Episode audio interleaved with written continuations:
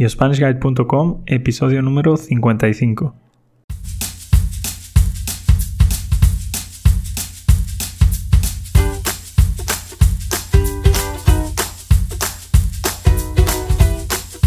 Hola, hola y bienvenidos una vez más a YourSpanishGuide.com, el podcast para aprender y para mejorar tu español.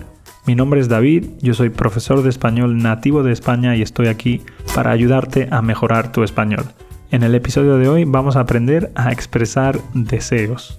Para expresar deseos probables o poco probables utilizamos una estructura muy sencilla. Me gustaría más infinitivo. Recuerda que tienes la transcripción disponible en yourspanishguide.com slash podcast slash número 55. Te dejo con el episodio, que tengas muy buen día. Hola María, ¿cómo estás? Hola, buenas tardes, muy bien. Bueno, eh, ¿de qué vamos a hablar hoy? Hoy vamos a hablar de cómo expresar deseos.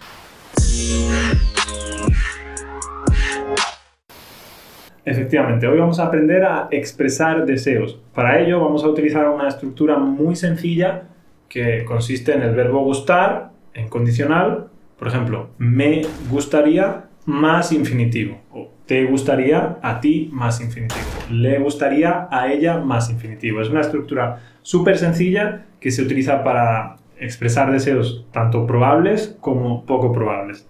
Entonces, vamos a empezar haciendo algunas preguntas sobre, por ejemplo, eh, los tipos de viviendas o las zonas en las que están ubicadas las viviendas.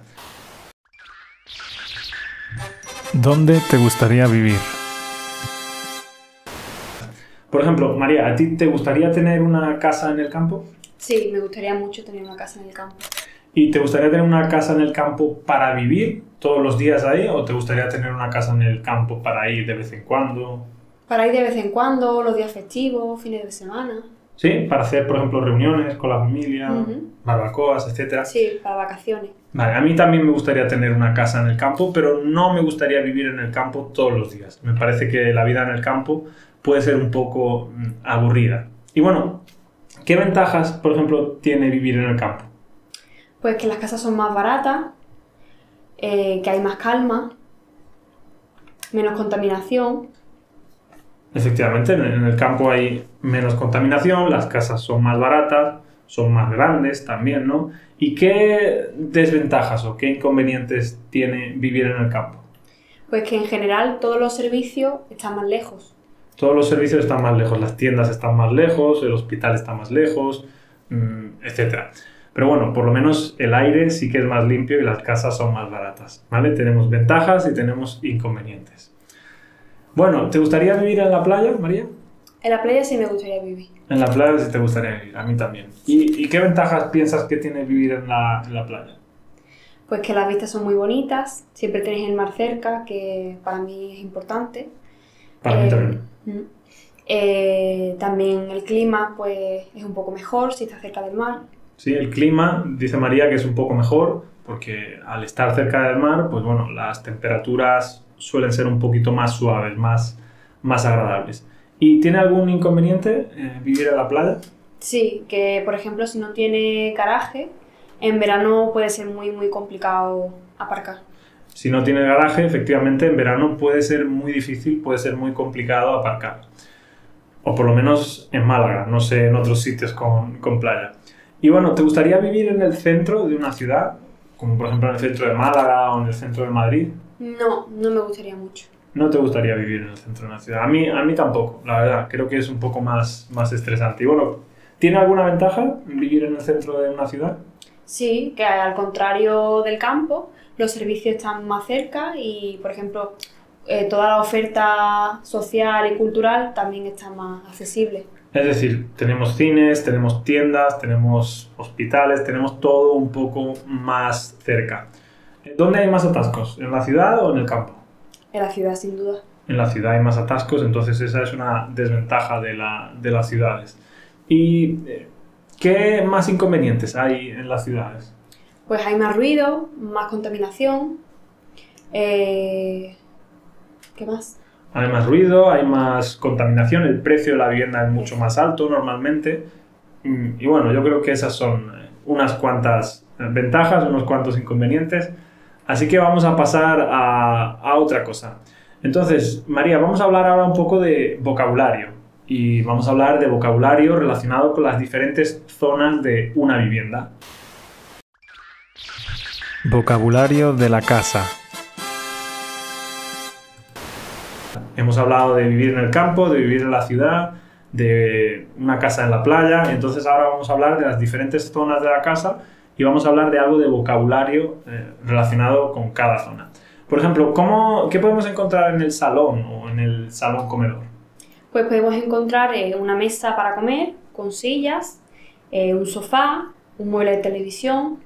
Un sofá, un mueble de televisión, unas sillas, una mesa para comer. Una mesa de centro también. Una mesa de centro. ¿Y eh, cómo se llama el mueble en el que ponemos los libros en el salón? Se llama librería o estantería. Librería o estantería. ¿Y qué diferencia hay entre una librería y una biblioteca? ¿Entre una librería y una biblioteca? Sí. Pues la librería se le llama a la tienda donde venden libros o al mueble donde ponen los libros y biblioteca es el sitio donde prestan libros. Donde prestan libros y donde los estudiantes estudian también. Entonces, librería puede ser un mueble donde ponemos los libros o puede ser una tienda donde se venden libros. Y una biblioteca es un sitio donde prestan libros o donde los estudiantes van a estudiar. ¿Vale? Tened cuidado porque en inglés es diferente. Bueno, ¿y qué diferencia hay, María, entre un sillón y un sofá? Un sofá tiene más de una plaza y un sillón es de una plaza solo.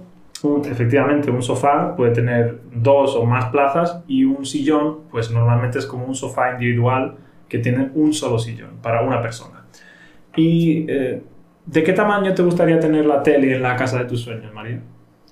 Pues yo creo que a partir de 65 pulgadas o así es suficiente. Suficiente, más de 65 pues sería prácticamente como, como un cine en casa, ¿no?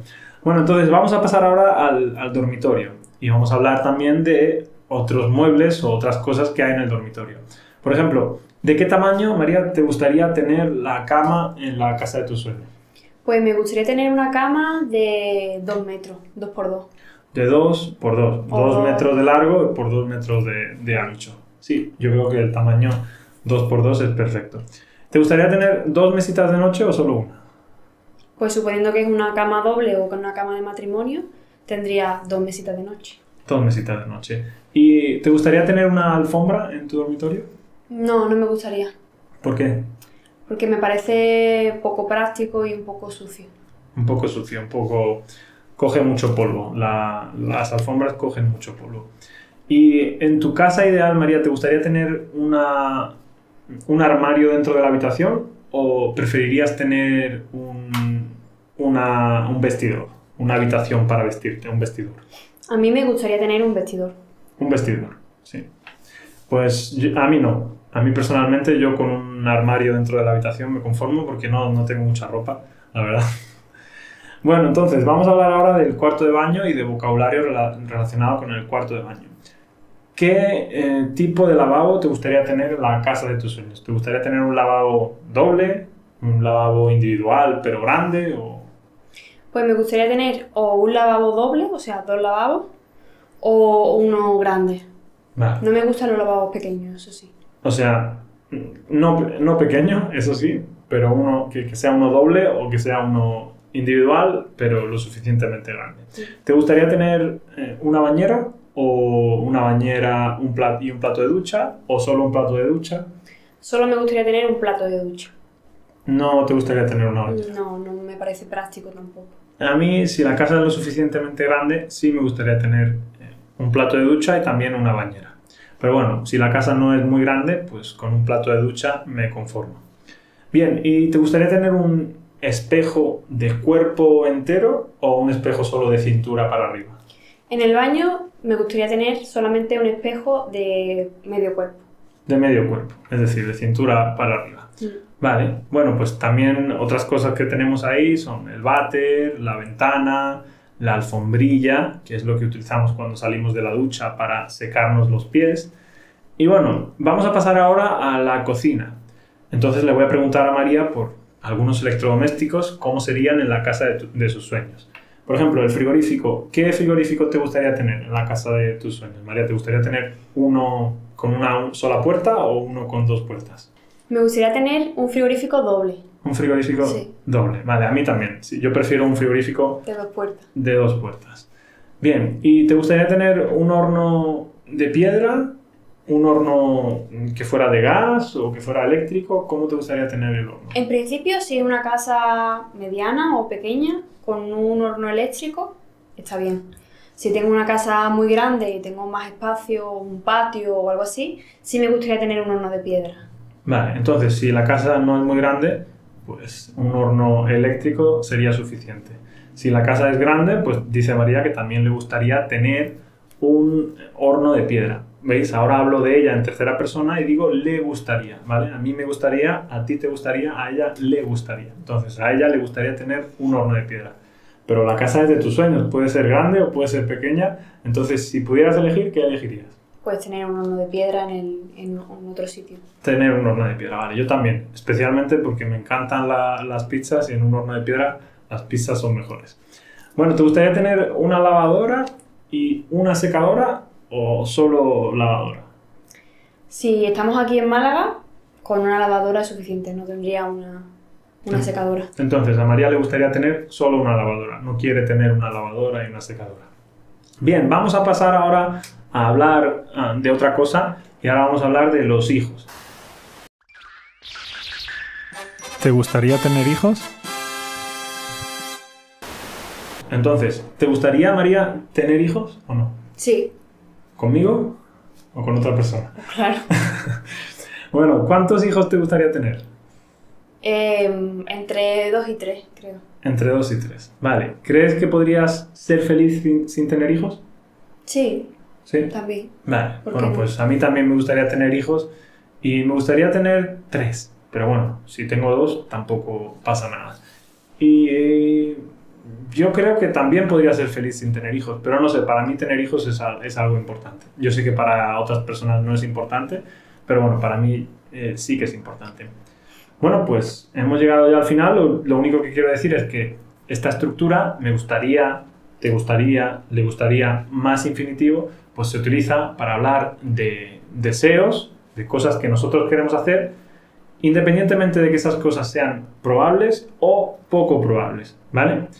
Y bueno, eh, lo vamos a dejar aquí entonces. Como siempre, muchas gracias. Y nada, María, muchas gracias a ti también por participar una vez más. Bueno, nos vemos en el próximo vídeo. Adiós. Chao. Bueno, pues eso ha sido todo. Como siempre, muchísimas gracias por escucharnos, muchas gracias por dejarnos 5 estrellas de valoración en iTunes, gracias por darle al follow en Spotify y gracias por visitar mi página web yourSpanishGuide.com donde encontrarás un montón de recursos para aprender español. Nos vemos en el próximo episodio. Hasta entonces, que tengas muy buen día. Adiós.